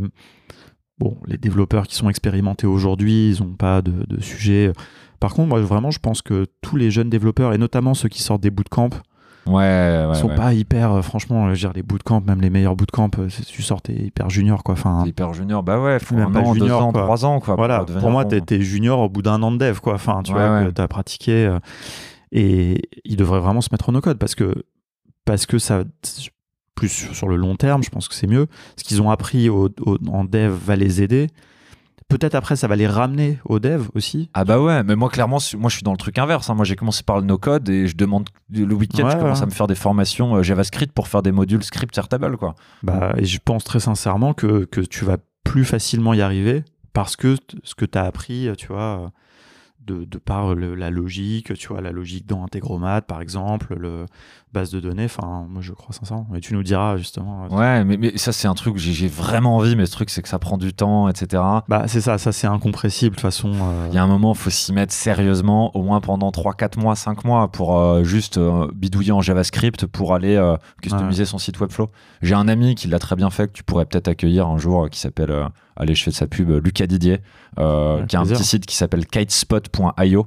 Euh, voilà, communauté freelance, kitesurf, où il a fait son site Webflow avec des bouts de JavaScript dans tous les sens. Il est arrivé, mais au bout du bout du bout de ce qui était possible. Il a poussé le no-code à fond, à tel point qu'il passe sur Bubble maintenant. Donc il reconstruit tout sur Bubble. Super, Ouais. super petit use case. Et on est exactement dans, ce, dans cet état d'esprit. Ouais, ouais. Non, mais tu vois, c'est marrant parce que tu disais euh, faire un peu de JS dans le cadre de Airtable. Moi, je, je crois pas mal à ça, tu vois. Je pense que ça, c'est hyper intéressant, tu vois. C'est dans, dans l'épisode juste avant, d'ailleurs, on parlait avec un dev, justement, qui a développé toute une interface, euh, enfin, sous la forme d'une app Airtable. Alors, c'est plus Ah que les scripts, c'est vraiment une app. Oui, là, euh, les petites apps euh, React dans. Exactement. Mais tu vois, même si tu fais juste du JS, bah quand même, tu dois avoir compris quand même des choses assez avancées en JS, quoi. C'est-à-dire Ouais. que pour pouvoir récupérer les données qui viennent de. Qu'est-ce que, qu'est-ce que des trucs asynchrones? Enfin, on est tout de suite dans les gros complexes. Ouais, c'est ça. C'est ça qui est, qui est pas évident. Et c'est vrai que moi, des fois, je. Enfin, c'est pas que je freine les gens, mais j'essaie de leur, quand même leur, leur dire bon, tu peux copier-coller des scripts, ok, ça c'est un truc. Comme Ouais. tu dis, c'est comme les. La plupart des webflowers, ils copient-collent du, du JS euh, dans Sur. FinSuite. euh, Voilà, c'est tout le monde fait ça et ça, bah ok, c'est acceptable. Et si tu apprends à lire un petit peu, tu vas apprendre à le modifier, comme les gens qui. T'enlèves les variables. Ouais, c'est la deuxième étape. C'est d'abord tu Voilà. copies-colles bêtement, ensuite tu remplaces un peu des variables, et puis petit à petit tu te fais prendre et sans t'en rendre compte, t'as compris quoi. Mais Ouais, euh, bah, pour vraiment après écrire toi-même, Ouais, ouais, ouais. Par contre, là, à mon avis, il faut quand même des bases de JS quand même solides. Quoi. C'est quand même un langage qui est pas euh, évident, qui est pas très pédagogique en plus. Ouais. Qui a Tellement pas il est libre, tellement il y a, il y a quatre Ouais. façons d'écrire une fonction. Moi, j'ai fait à chaque fois des débuts de, de formation Ouais. et je m'arrête au truc où on me dit qu'en fait, il y a 18 façons d'écrire une fonction et je pousse jamais dans la jusqu'au done pour, euh, pour devenir. Ouais, non, c'est c'est vraiment pas évident. Mais justement, tu vois, si on te donne ça direct, mieux vaut apprendre une façon de faire Ouais. et après voir les autres. Parce que sinon, euh, non, mais c'est un langage bon, qui s'est construit un peu comme ça aussi euh, avec l'histoire du web. C'est pas un langage vraiment qui a été. euh, Réfléchi. c'est pas euh, comme euh, Ruby, par exemple, tu vois, c'est connu. C'est pour ça qu'au wagon, ils, ont, ils forment sur Ruby. C'est que c'est un langage qui a été bien conçu, qui est pédagogique. Ou tu vois, Python, par exemple, tu es obligé d'indenter, tu vois. Ouais. tu es obligé d'indenter ton code. Enfin, je vais pas partir dans un truc trop technique, mais c'est des trucs où tu vois, tu as une espèce de, de réflexion autour du, du langage en lui-même, Ouais. et après des frameworks qui se construisent par-dessus, des Ruby on Rails, etc., qui, qui, te- qui viennent abstraire aussi les choses un peu complexes, mais tu as un. Enfin, bon, après, c'est ça, c'est une des contributions de l'open source aussi, tu vois. C'est Ouais, souvent, ouais. c'est l'open source qui, qui permet ça. Et puis, c'est juste l'historique, quoi. Enfin, mais bon, bref, on va, on va repartir encore euh, dans le code. Mais tu vois, ça se sent aussi, je pense que votre ADN un peu transparaît, enfin, tu vois, l'ADN de Théodo transparaît un peu dans ces discussions, puisqu'on on s'est aventuré. euh, dans- Bah forcément un petit peu dans le un petit peu dans le dans le code custom quoi. Ce qu'on dit nous on dit le code custom pour le différencier. Bah non, mais c'est une bonne manière de présenter. Euh, bah écoute, franchement, on a, on a un peu tout évoqué. Bon, on pourrait continuer encore Ah ouais, ouais. pendant des heures. Je sais pas, est-ce qu'il y a une question que j'ai oublié de te poser? Faut- Je vais commencer à faire ça, enfin, comme euh, Mathieu Stéphanie. Alors une question que ouais moi là un- non on l'a évoqué moi un truc qui m'intéresse beaucoup que je vais aller chercher euh, naturellement c'est vraiment toutes ces histoires d'IA euh, quitte à Ouais. passer pour le futuriste de service made in Silicon Valley mais vraiment moi euh, le GPT-3 euh, et euh, le fait de pouvoir créer de la logique à partir juste d'anglais et même plus d'interface comme du no-code, je surveille avec, euh, avec beaucoup d'intensité parce que je trouve ça magique quoi. Je trouve ça vraiment Ouais. magique. J'ai vu les mecs d'OpenAI il y a pas longtemps coder un jeu vidéo juste en parlant à un truc comme. Siri. Et je sais pas, ça m'impressionne et je suis curieux de voir ce qui va se passer avec ça. Voilà, donc j'invite un peu tout le monde à juste regarder un petit peu c'est quoi, euh, qu'est-ce que GPT-3, GPT-3. Euh, c'est euh, assez, assez impressionnant quoi. Il y avait, on avait fait une petite démo euh, sur euh, la vidéo, je pensais toujours sur la chaîne de No Code France, de quelqu'un qui avait branché Webflow via Integromat à. Alors, pas, pas le module que tu disais, parce qu'en fait, dans OpenAI, du coup, il y a plein de modules différents en fait, de- d'intelligence artificielle. Ouais. Enfin, dans, bah, c'est GPT-3 tout- c'est le texte uniquement, c'est le texte. Ouais, voilà. euh, Mais déjà, même dans le texte, hein, il y a plein de trucs. ah, il y a de- plein de il y a des choses de traduction, il y a des choses de analyse de sentiments, enfin, de- Ouais. et puis après, effectivement, il y a des choses aussi plus d'analyse d'image. Et euh, enfin là, j'ai élargi un petit peu ce que tu dis, mais ce qui est très intéressant, c'est que maintenant, ça s'appelle assez facilement aussi avec des outils no-code. Quoi. Ah ouais, ouais. Finalement, c'est un peu. Ils te fournissent le moteur, et via des API, toi, tu t'appelles, t'envoies tes données, tu récupères euh, une réponse. Moi, j'avais vu un freelance qui a fait un, site Webflow sur lequel tu peux discuter avec Socrate. Donc, en gros, Ok. tu as, ton site Webflow, tu as un petit truc d'input, tu poses une question à Socrate. Derrière, ça va taper dans l'API de OpenAI Ouais. avait réussi à avoir. Et en fait, euh, c'est Socrate qui te répond à toutes tes questions. Quoi. Et, et voilà, tout. Ouais, ouais, ouais, Webflow, truc, génial. ouais. Il connaît pas, quoi. hein. Il s'en codait. hein. Mais Ouais. voilà, juste ce qu'il faut, c'est quand même Ça, je veux bien que tu me l'envoies d'ailleurs, je le mettrai dans les notes, c'est chouette comme exemple. Ouais, bah, je, je lui, je, lui je lui redemanderai et je te. Mais c'est ouais, un peu ce- cette même idée. Ouais, mais ça, moi, je trouve ça. De, bah, tout ce qui démocratise de toute façon est intéressant, tu vois, et démocratiser l'intelligence artificielle, parce que là, pour le coup, intelligence artificielle, ça veut un peu tout rien dire. Moi, je trouve que c'est vachement galvaudé comme mot. Évidemment. Euh, là, OpenAI, on est quand même dans des choses qui sont vraiment très impressionnantes, quoi. Ah ouais, c'est Euh, le, on est, ouais, c'est l'état de l'art quoi là. Ouais. Bah, c'est ça. Il n'y a rien qui est plus avancé euh, aujourd'hui par les données qu'ils ont consommées pour entraîner les modèles et tout. Enfin, on est sur des choses assez bluffantes, quoi. Comme. Codex de Microsoft, c'est la même chose quoi. C'est euh, tu tapes des commentaires dans ton code et ça t'écrit le code quoi. Ouais, j'ai vu ça. C'est ce qui est un, un qui est dans. Ah non, c'est Copilot dans GitHub. Copilot est basé sur le, c'est ça, le ouais. truc Codex de OpenAI. Ouais, c'est ça. D'accord. ouais. Donc en fait, euh, pareil, ça c'est- ça je surveille. Je pense que c'est en tant que communauté no code, c'est le truc qu'il faut surveiller parce que si notre le endgame c'est la démocratisation, il n'y a pas plus démocratisation que la voix quoi. Et on le voit Euh, Ouais. dans les pays illettrés. euh, la manière de communiquer, en fait, c'est par la voix. C'est des WhatsApp qu'on s'envoie. euh, pardon, j'ai peut-être utilisé le mauvais terme. C'est pas illettré. Enfin, c'est euh, qui écrivent moins, on va dire. Ouais, ouais. On s'envoie plutôt par la voix euh, des, des messages WhatsApp. Ouais. Oui, ça, j'ai pas pensé à ça. Et il y a, il y a un- il y a aussi un autre truc, c'est aussi même pour tous les gens qui sont en situation de handicap, etc. Ça aussi. euh, Pour l'accessibilité aussi. D'ailleurs, nous, à Théodore, on a une guilde, on a une équipe spécialisée dans l'accessibilité qui commence à produire beaucoup parce que ça devient une référence absolue euh, dans, les, dans les intéressant. systèmes. Ça va, c'est beaucoup aux États-Unis, pas encore en France. C'est passionnant comme sujet. Pour On est donner- très en retard en France. en Ah ouais, bah par sujet, hein. exemple, il y a des SAS qui se font sortir, ou en tout cas attaquer en justice, des SAS français. Euh, je, peux, je peux pas citer parce que je- enfin, ça, c'est des clients, mais euh, qui peuvent, qui se font sortir des États-Unis parce que pas encore de feature d'accessibilité. Ouais, ouais. Donc on est en train de développer un, un vrai truc et ce que fait Webflow là-dedans, c'est incroyable aussi. Ils ont euh, Ouais. Je pense que ça, c'est pour le coup, c'est vraiment les seuls qui sont. euh, aussi avancé. euh, Ouais. Et cela dit, pour autant, je pense très sincèrement que l'éditeur, tu peux pas l'utiliser euh, si t'es en situation de handicap. Quoi. Ah oui, ah ouais. Alors c'est ce que tu euh, produis avec. Mais bon, ces deux temps. niveaux, c'est tellement difficile que je veux Ouais, dire, ouais, je ouais. leur jette pas la pierre parce que c'est comme de dire oui, Bubble, tu peux pas l'utiliser si t'es aveugle. Bon, je veux dire, à un moment, c'est. J'espère que ça le deviendra un jour. Et peut-être que d'ailleurs l'issue, c'est justement ce que tu C'est la vois, C'est la voie. C'est la voie, je pense. Et à un moment, il y a juste le pas à franchir est trop grand des interfaces aussi complexes. Tu sais Ah, que le... Avec la puce Neuralink, là on, on attend encore 10 ans, je pense. Ouais, Euh, voilà, carrément dans le, dans le futur. Cool. Non, bah écoute, hyper intéressant tout ça. On s'est, on s'est plongé un peu dans le futur. Euh, où est-ce qu'on peut te suivre? Et aussi Théodo, parce que du coup, j'ai l'impression que vous documentez beaucoup euh, tout ça. Enfin, Ouais, nous on documente. Alors malheureusement, on n'est pas bon. euh, Enfin, on n'est pas les plus productifs en termes de marketing et de communauté. Enfin, et de, à l'extérieur par rapport, je dis à Legria, The Toolbox ou même vous. Euh, moi, là où je suis le plus, c'est sur Twitter. Là où vraiment je fais mes trucs, etc. C'est, c'est sur Twitter, euh, Abedjazi, euh, où je tapais juste Ja- mon nom, Jason de l'Abbaye. Euh, bah, tu de toute façon, je mettrai toutes les notes euh, Et, dans, dans les euh, liens. Et sinon, on vient juste de sortir notre page Webflow qui présente notre offre no code juste, juste là, donc c'est c'est encore tout récent. Et sinon, Théodo, ouais, il y a le blog technique. nous, on a du. C'est surtout le blog technique qu'on a à Théodo, puis notre site. Euh, Voilà, en gros, dans les. Et j'ai un blog qui s'appelle The Building Fox, qu'il faudrait que je travaille un petit peu plus, où euh, voilà, j'ai- fait deux petits articles un peu théoriques sur euh, comment le no-code intervient dans l'histoire de l'informatique, qui m'a permis de. Un blog, c'est quelque chose de personnel. Moi, c'est ce qui m'a permis à moi de, de mieux comprendre, Ouais, euh, de synthétiser peut-être un peu tes recherches. de synthétiser ce que je fais, quoi. Voilà. Super, eh ben, écoute, on reverra euh, les gens sur tout ça. Et puis, euh, bah, t'es évidemment dans le Slack de No Code France. Et donc, évidemment, euh, évidemment. on continuera la, la discussion euh, sur le channel Podcast Contournement. Avec plaisir. Bah, merci beaucoup, Alexis. Merci à toi. Salut. Salut.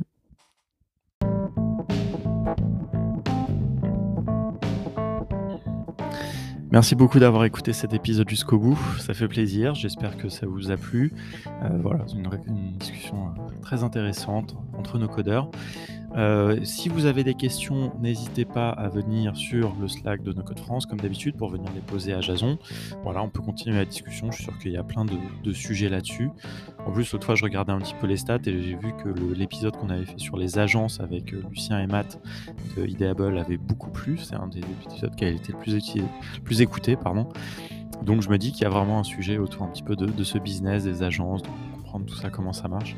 Donc voilà, n'hésitez pas à le dire si ça vous intéresse, qu'on continue à ça et que je fasse un petit peu, je continue le tour des agences euh, qui deviennent no code ou qui se créent euh, en étant no code. N'hésitez pas à me le dire. Euh, la semaine prochaine, on va interviewer les gens de chez WeWeb, découvrir cet outil français qui vient concurrencer Softer, Webflow, Stacker. Enfin voilà, ils se jettent dans la bataille. Enfin, ils se sont jetés déjà depuis quelques années, à vrai dire. Voilà, donc ils vont tout vous raconter. Et puis après, on va parler d'Ops, évidemment. Voilà, il ne peut pas y avoir trop d'épisodes sans qu'on parle d'Ops. Voilà, et n'hésitez pas, si vous avez des idées de gens à interviewer, comme d'habitude, hein, je lance toujours un petit peu mes appels, n'hésitez pas à m'écrire en DM ou sinon sur le, le channel Podcast Contournement. Et puis moi, il ne me reste plus qu'à vous souhaiter une bonne semaine et je vous retrouve la semaine prochaine.